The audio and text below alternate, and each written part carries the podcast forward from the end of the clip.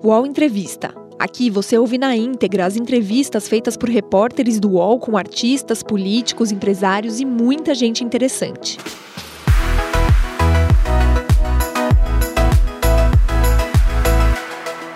A carreira única de Pedro Bial é repleta de experiências que poucos jornalistas têm a chance de viver. Como correspondente da Globo em Londres, ele cobriu alguns dos principais acontecimentos do século XX, como a reunificação da Alemanha, duas guerras do Golfo, a Guerra da Bósnia e o fim da União Soviética. Trabalhou com o jornalista Paulo Francis, o cineasta Eduardo Coutinho e esteve à frente do Big Brother Brasil, uma das maiores audiências da TV brasileira. No Jornalistas e etc., o apresentador do Conversa com Bial fala da importância de desconfiar sempre. Diz que o ego dos jornalistas é humilhado todos os dias e conta o que aprendeu nos seus muitos anos de divã. Pedro Bial, é um grande prazer falar com você. Muito obrigado pelo convite, Thaís. Você é uma referência para mim como excelente jornalista, sou seu leitor constante Adorei o seu livro sobre o primeiro ano do governo Bolsonaro, Tormenta, recomendo para quem ainda não leu, porque Opa! já antecipava algumas questões que estamos aí é, testemunhando e nos defrontando com elas agora. O que é, que é preciso para ser um bom repórter e o que é, que é preciso para ser um bom entrevistador? São as mesmas características ou são coisas diferentes? É, é, é comum um, é mais comum um bom repórter ser um bom entrevistador, mas não é tão comum ou necessariamente um bom entrevistador não é necessariamente um bom repórter. Um, um, um bom entrevistador, é, me parece, quando a gente classifica assim, ele tem como objetivo final a entrevista, a entrevista em si.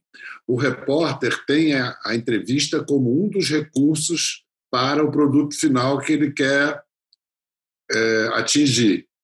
A entrevista entra junto de observação, apuração de dados e, e informações que não necessariamente serão colhidas pela entrevista. Então, acho que sim, é, é, é mais é, é, é, muito necessário que um bom repórter seja um bom entrevistador, mas não é tão imperativo um bom entrevistador ser um bom repórter, principalmente se a gente considerar o meio televisão. Eu, quando comecei a fazer televisão, eu não gostava de fazer câmera, de aparecer. Você eu começou como editor, né? Comecei como editor. E eu gostava da posição é, fora da Câmara, em que o entrevistado está exposto e você está ali só com a voz, meio Eduardo Coutinho, sabe? Você só ouvia a voz dele na entrevista. Um grande entrevistador, com quem, aliás, eu aprendi muito porque eu trabalhei com ele é, no Globo Repórter. Eu em Foquinha, em começo de carreira, e, e nossa, fizemos programas juntos. É, enfim, então, para responder a sua pergunta, para concluir isso, é, quando você põe na televisão um entrevistador e um entrevistado, ambos on camera, para se dizer assim, é, a pergunta, a expressão corporal, o jeito que o entrevistador se mostra, também é percebido pelo espectador e tem talvez tanto peso ou tem um peso relativo ao peso do entrevistado. A maneira que ele fala. Por exemplo, como repórter, eu trabalhava muito edição de matéria para televisão. Matéria de televisão, uma matéria ideal, tem um minuto e meio na, no Jornal Nacional, por exemplo. Então, se eu fazia entrevistas, eu tirava a minha pergunta na hora da edição. Eu encaminhava no off de maneira que entrava já a resposta do entrevistado. Então, a minha pergunta era. Aliás, a pergunta não é tão importante, né? Eu, a, a, não, a, resposta é o nosso objetivo. Mas no chamado talk show em televisão, a pergunta ganha também uma proeminência. Então, por isso é diferente o entrevistador do repórter, eu acho que tem. Tem que ter uma performance do entrevistador, na verdade. E isso pode interferir para o bem e para o mal no resultado da entrevista, né? Eu acho que ele está naturalmente mais exposto do que estaria se estivesse atrás da câmera ou atrás do bloco de papel com uma caneta ou numa edição que ele pudesse tirar a parte dele e botasse só a resposta. Ele está mais vulnerável. É, mais exposto. É uma coisa de, de, de televisão e de palco, naturalmente. Quem, quem vai lá é, vai exposto, porque se entrar defendido, cria uma barreira de comunicação. Então não tem jeito, você se expõe mesmo. E, enfim. Bom, mas você está à vontade tanto na televisão quanto sozinho lá com o seu computador escrevendo, você navega bem nos dois mares, né? E você acabou, Bial, de escrever ajudar a escrever um livro que foi produzido e organizado pelo Roberto Feite e que eu achei muito interessante e muito oportuno, né? Um livro que acabou de ser lançado e que se chama Tempestade Perfeita. Sete visões da crise do jornalismo profissional. Ele fala sobre fake news, ele fala sobre a questão da objetividade, liberdade de expressão e, bom, todos a, a, a internet versus a imprensa convencional, como se fala, né? enfim, todos os males que nos afligem a nós jornalistas.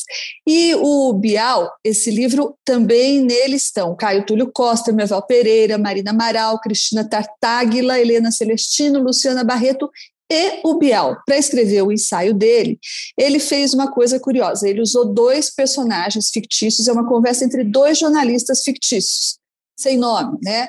Só a gente só sabe que um é mais velho e o outro é mais novo. E, e, nesse diálogo ele coloca insights muito interessantes, críticas às vezes irônicas, às vezes amargas e outras coisas muito divertidas. Uma passagem que me fez rir, Bial, foi aquela em que o mais velho diz assim para o mais novo que o jornalista é tão cheio de si que chama o que produz de matéria como se a gente fosse um criador divino, não é? Deus, só ah, Deus pois é, você acha, você acha que jornalista tem complexo de Deus, Bial? Ah, acho que o ser humano tem complexo de Deus, né? Tanto que um dos clichês jornalísticos, quando há algum avanço científico súbito, é olha, He's playing God, the man is playing God, o homem brincando de Deus. É um daqueles clichês jornalísticos que se repete de tantos e tantos anos sempre que tem um, um avanço é, rápido e um pouco ameaçador da ciência. Eu acho que vai um pouco de complexo, de que aliás também aparece no texto, de complexo de inferioridade do jornalista ao é, reagir. É, isso é, é um xiste dizer que. É, mas não deixa de ser revelador, dizer que o cara acredita que cria matéria, chama de matéria. Em inglês eles chamam de história. Ah, minha história, uhum. minha história. A gente vai, vou fazer minha matéria. Mas tem um pouquinho de é, como todo o complexo de inferioridade, ele se manifesta como superioridade porque a nossa profissão, na verdade, é um exercício diário de frustração. Mesmo quando a gente vence, essa vitória é muito rápida. Né? Antigamente, a gente. Eu não sei se isso está no texto, mas antigamente a gente dizia que o, papel do jornal ia embrulhar o peixe do dia seguinte. Hoje não tem nem papel. Nem isso. É, isso vai ao, vai ao ar, vai ao ar, foi, vira bytes perdidos aí na, na, na, na nesses labirintos cibernéticos. É, é também uma profissão em que, por exemplo, no jornalismo político, o sujeito está sempre ali, próximo ao poder, a grandes instâncias decisórias, e o poderzinho dele é contar a história da maneira mais é, precisa, honesta, é, é tentar se virar no meio de um monte de gente tentando te enganar, né? Isso, isso é básico do jornalista, né? Olhar para o sujeito e falar, que, antes de qualquer coisa, por que esse cara quer me enganar? Uma certa malícia necessária para o jornalista, porque é o exercício da desconfiança, e o exercício da desconfiança é básico para a democracia, né? em todas as instâncias, mas no caso do jornalista. Então, assim, o nosso ego é humilhado todos os dias. Entendeu? A gente acha que criou alguma coisa que a gente vai fazer, que vai ter grandes consequências aquilo que a gente está revelando. E a gente sabe que não é assim. Mas eu acho que derivamos todos grande, grande prazer do que a gente faz, enquanto a gente está fazendo. E a frustração e a humilhação do ego pode ser saudável, no sentido de não, não se tem tanta em tão alta conta assim. É bonito o, o, ofício é bonito dar conta do imediato do que aparentemente superficial. É, então eu acho que quando fala é, um profissional divino que cria a matéria é uma reação ao nosso tamaninho bicho da terra tão pequeno. Sei. Disfarçar a nossa arrogância disfarça a nossa insignificância. Você usou até um jargão freudiano lá de comportamento reativo para justificar isso, não é? Isso, isso.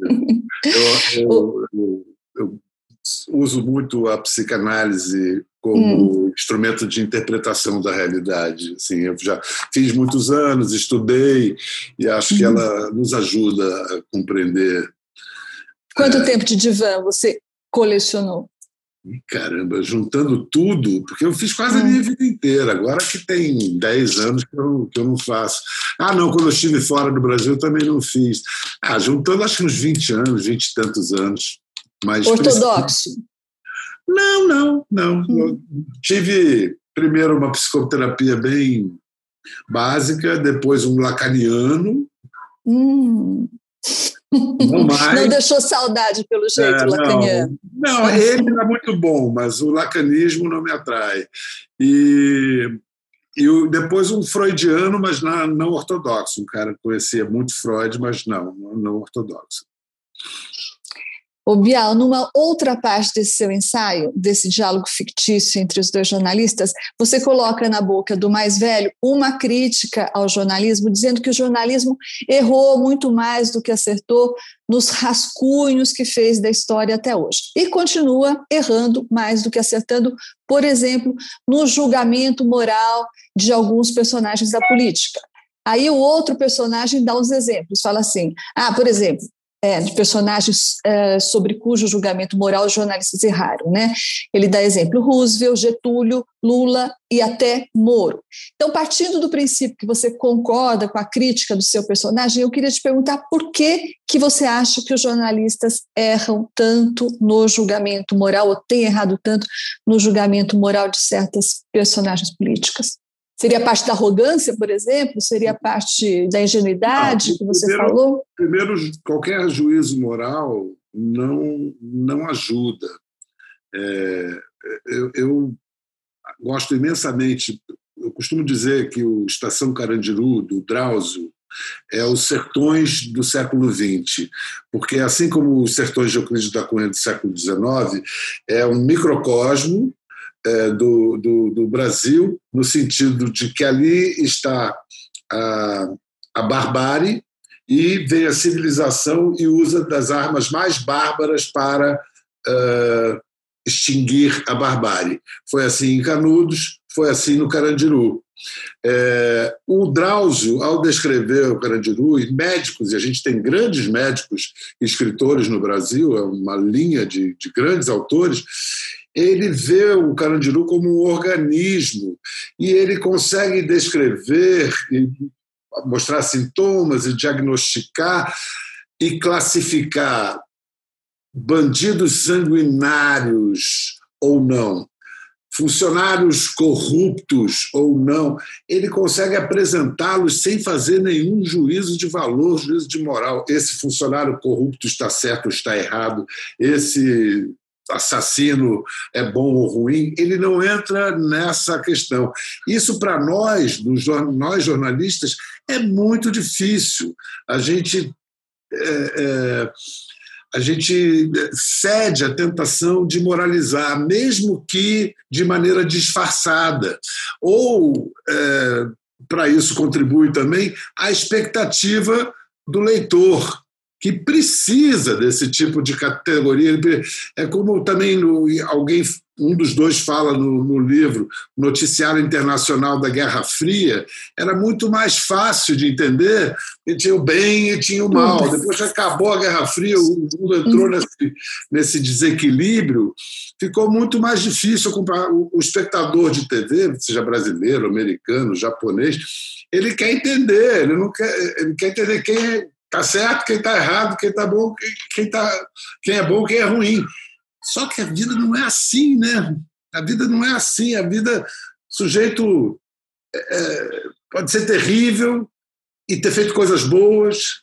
O sujeito pode ser uma boa pessoa e, em nome do bem, fazer as coisas, as piores coisas do mundo. Aliás, frequentemente, os males são perpetrados por quem está falando em nome do bem.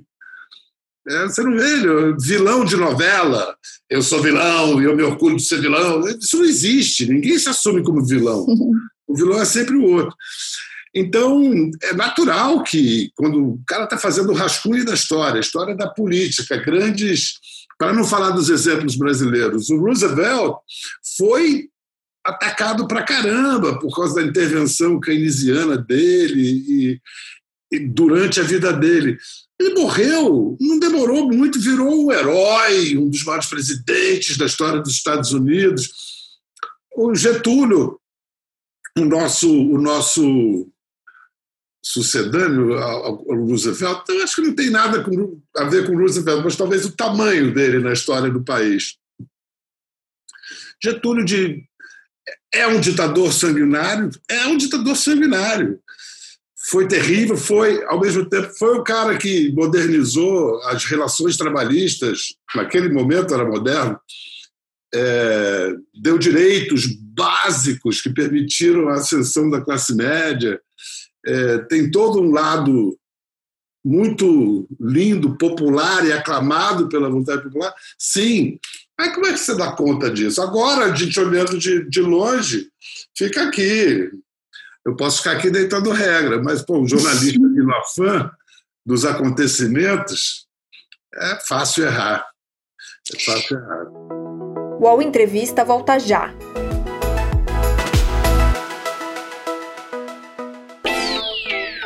Posse de Bola é o podcast semanal do All Esporte sobre futebol. Às segundas e sextas-feiras, eu, Eduardo Tironi, Converso com Juca Kifuri, Mauro César Pereira e Arnaldo Ribeiro sobre o que há de mais importante no esporte favorito do país. Você pode ouvir o Posse de Bola e outros programas do UOL em uol.com.br/podcasts, no YouTube e também nas principais plataformas de distribuição de podcasts. Bial, você falou da Guerra Fria, como era mais compreensível o tempo em que existia o comunismo de um lado, o capitalismo do outro, os bons e os maus, etc. A Guerra Fria passou, mas você não acha que, de alguma forma, o jornalismo contemporâneo está replicando um pouco esse maniqueísmo do bem e do mal, sem nuances no meio? Acho, e acho que não só o jornalismo, a arte também. Vejo isso no cinema, em filmes é, com conteúdo social, digamos assim. Maniqueu tá redes sociais, as redes sociais são o império do maniqueísmo, né? E Maniqueu era daquela região lá do, do, do Hammurabi também, né? Lá da Pérsia e tudo. E hum. pré-código de Hammurabi, né? Porque assim, não tem defesa, né? Tem acusação, condenação e execução, tudo ao mesmo tempo. E eu acho que a gente está vivendo um, já há alguns anos um momento de. Eu não vou, eu vou me controlar e não usar mais um jargão psicanalítico. Né? Não, por favor. o retorno do oprimido, o reprimido. Que sabe. Mas não é isso. A gente está lidando com uma mudança de moral e costumes nas últimas décadas muito profunda. Né? Foram séculos é, de opressão a, a, mulher nas relações sociais, é, principalmente fora de casa. É, foram séculos, milênios de opressão LGBTQIA. Foram é, séculos de associação à cor negra com escravidão, ao racismo, foram milênios de um costume de você tem um filho que tem uma doença mental, um síndrome de Down, um deficiente, esconde. Tudo isso era muito recente, tudo isso é muito recente. Mudou nos últimos 50 anos, 40 anos é que começou a mudar. Então aí vai um exagero para o outro lado. Há um exagero do outro lado. E há uma tentativa de dividir quem era culpado por aquilo e quem era vítima daquilo. Muito complexa. Não, não, eu não acho que é inteligente nem produtivo a gente reproduzir a lógica da luta de classes entre minorias, lutas pelas, pelos direitos identitários de cada minoria. Se a gente esquecer que foi a cooperação, sempre os, o, o que deu certo esse negócio de ficar tra, tra, entendendo Darwin como se fosse é a competição que leva adiante, a cooperação na, na, natureza leva muito mais adiante que a competição. E os, todos os organismos são muito mais dependentes de cooperação com outros do que vencer no mais forte. Não é isso. E, e isso se se replica, de, de certa maneira, na dinâmica social também. Foram, foi momentos de cooperação, de concertação social que o, o, mundo avançou. Pode até, em alguns casos, até depois de conflitos e de derramamento de sangue.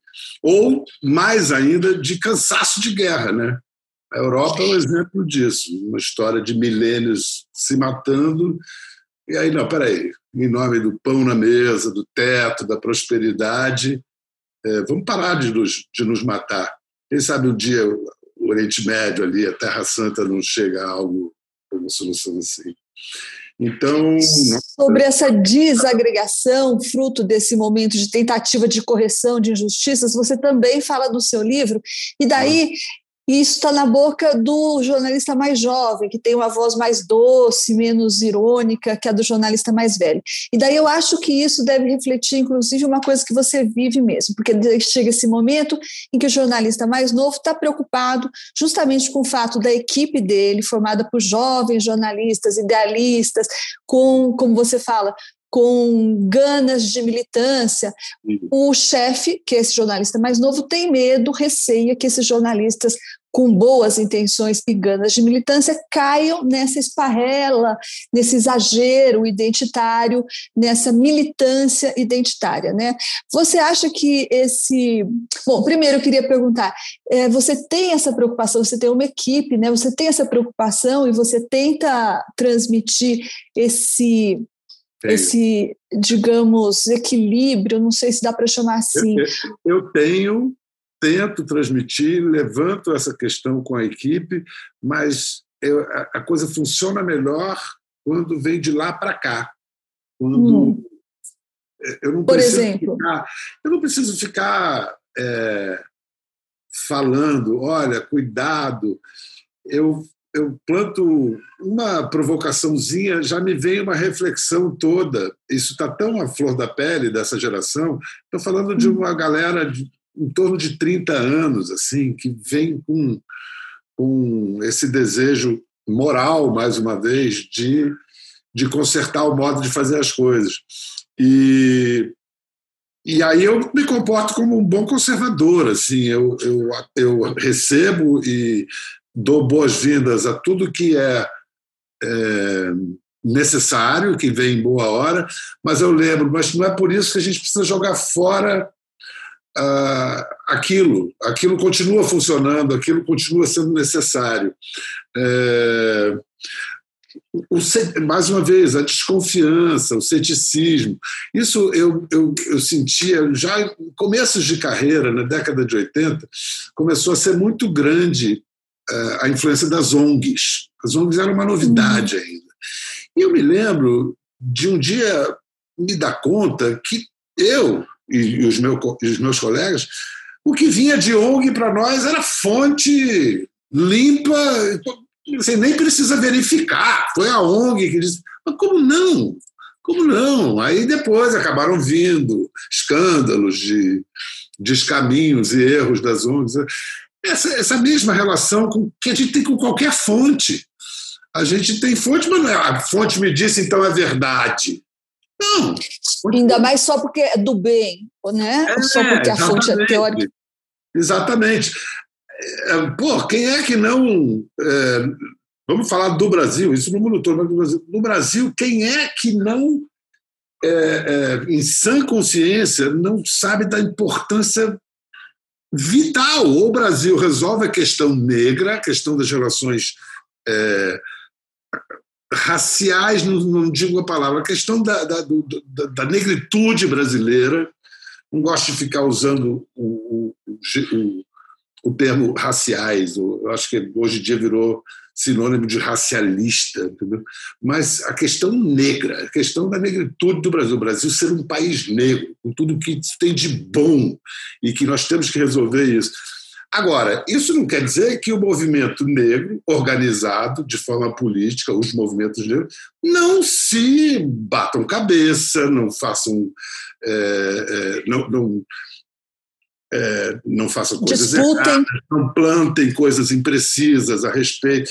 Existe toda uma discussão que não é preto e branca, né? com perdão do, do pano. Aí.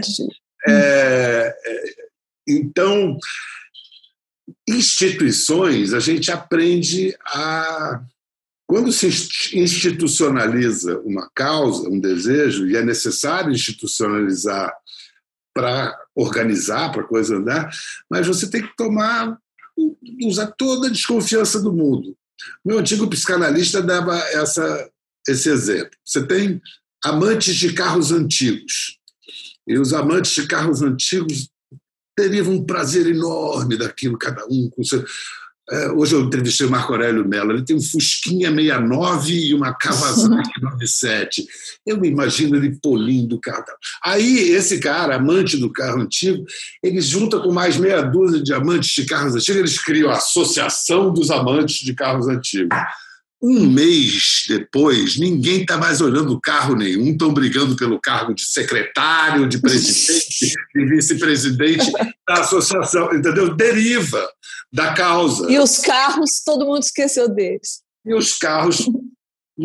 Então, é, é, é necessária a, a instituição, mas a gente tem que ficar ligado, porque senão então, eu dei o exemplo do, dos negros, e esse exemplo se aplica a várias é, é, questões, é, movimentos identitários. A gente tem toda, a causa tem toda, a, essas causas têm toda a nossa, mais que simpatia, o nosso desejo de que isso seja, porque isso é uma evolução civilizatória, mas isso não vai absolver ou isentar essas organizações políticas de cometerem erros, de serem cooptadas por outras organizações. E, e portanto, a desconfiança continua sendo necessária em relação às fontes. É isso que você diz para a sua equipe. Isso, e só para encerrar esse capítulo, tem ah, não, uma frase que eu acho... Equipe, só uma coisa, para a minha equipe, hum. o que, hum. que a gente tem hoje? A gente tem uma guerra cultural. É, esse aqui é o, o, o, Quer dizer, existe uma você pode tomar decisões. Não, o meu veículo, o meu programa, vou tomar um lado da guerra cultural, porque assim eu garanto tanto de audiência. Esse é o meu nicho. Todo mundo que está desse lado da guerra cultural vai ler o meu jornal, vai ver o meu programa, vai entrar no meu portal, porque sabe que aqui vai, todo mundo pensa parecido com ele. Mas em televisão aberta, eu quero todo mundo dos dois lados da guerra cultural. Então, eu costumo dizer que nós estamos numa torre, a gente está, não é muro, não, é em cima de uma torre. E dali a gente pode ver melhor os dois lados, mas a gente não pode, por mais que a gente simpatize mais com um lado, simpatia has nothing to do with it. Simpatia não tem nada a ver com isso. É, informar. E é fascinante fascinante, como eu usei o exemplo do Drauzio. Vamos ver aqui, não fica logo acusando, esse está errado, esse, tá, esse é feio, esse é bonito. Vamos ver o espetáculo que é incrível. Então é uma isso. visão de 360 graus. Uma, na televisão eu tenho uma, uma audiência que é. Televisão aberta não tem nicho, é todo mundo, em princípio. Então. É, não cabe escolher um lado. Não vamos tomar um lado. E é muito difícil isso às vezes.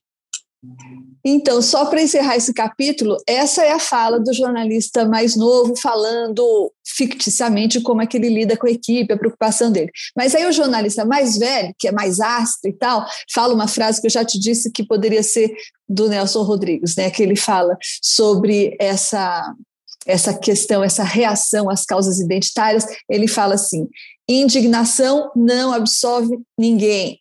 Eu gostei disso porque de alguma forma essa essa indignação que está por todos os lados, em todos os cantos, em relação a todas as coisas, ela já parece por si só uma tarefa cumprida, né? E talvez seja isso que o jornalista mais velho queira dizer. Não é tarefa cumprida e não absolve ninguém.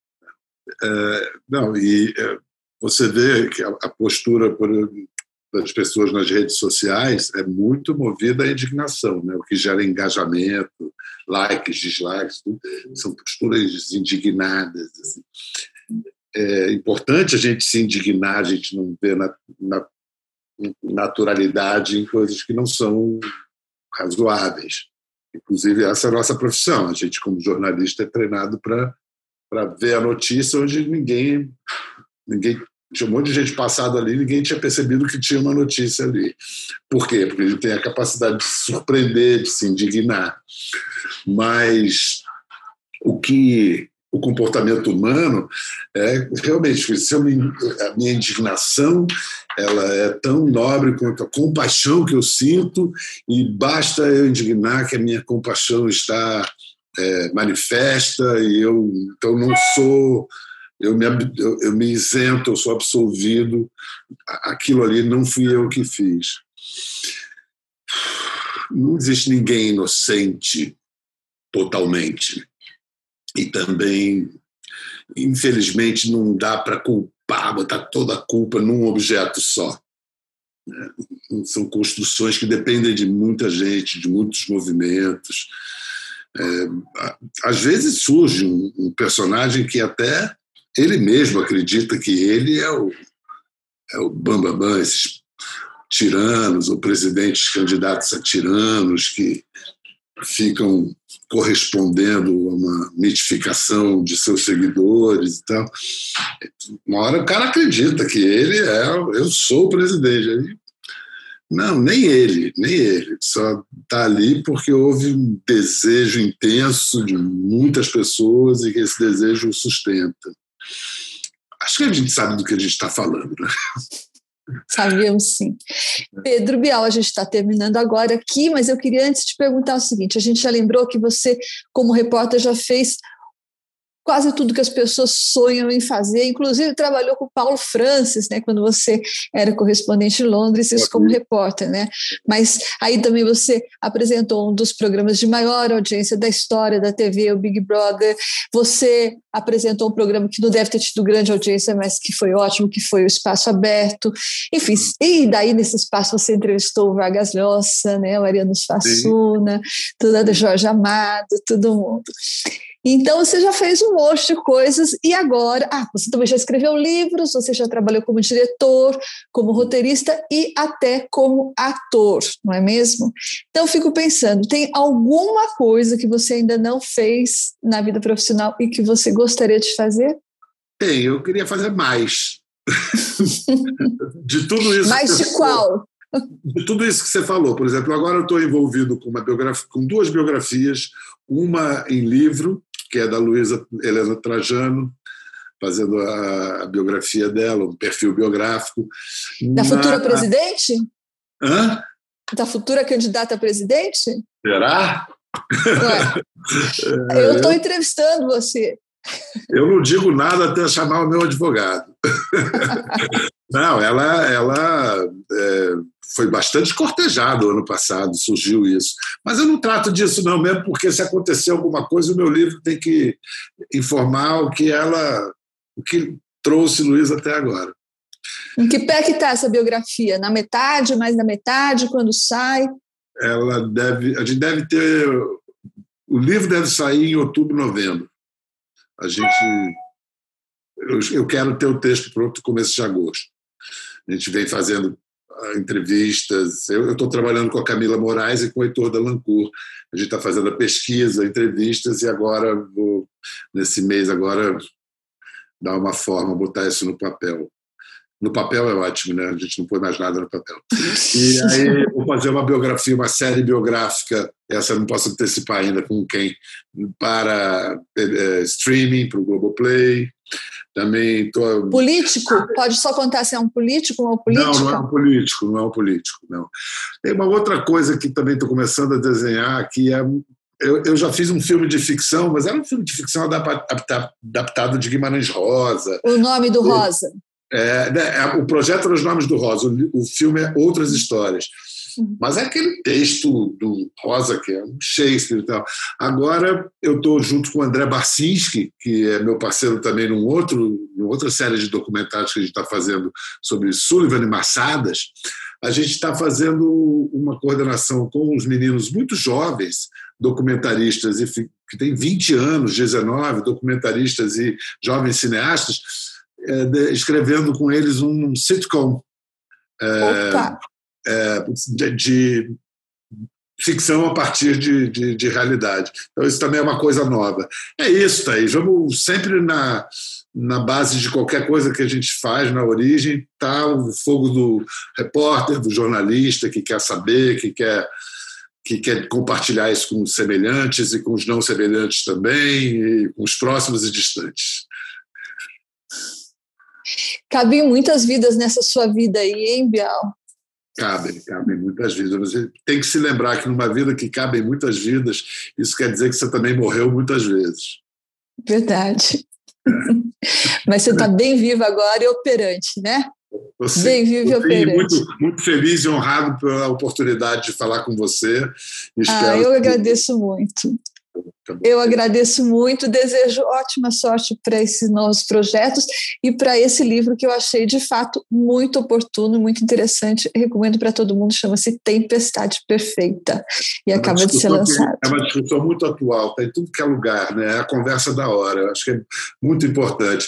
Jornalista discutindo jornalista, e jornalismo é muito mais crítico do que podem pensar os mais ardorosos críticos de jornalismo que nunca botaram a mão na massa. É então, verdade. Acho que tem que temos que falar sobre isso. É verdade, o seu livro toca em questões cruciais e não doura a pílula, não, né? Pelo menos a sua parte, que foi a que eu li com atenção. Vamos lá, Pedro Vial. Muito obrigada pela conversa, foi ótimo, espero te rever outras vezes. Um beijo. Também, também espero, cuide-se, um grande beijo. O UOL Entrevista e outros podcasts do UOL estão disponíveis em uol.com.br/podcast. Os programas também são publicados no YouTube, Spotify, Apple Podcasts, Google Podcasts e outras plataformas de distribuição de áudio.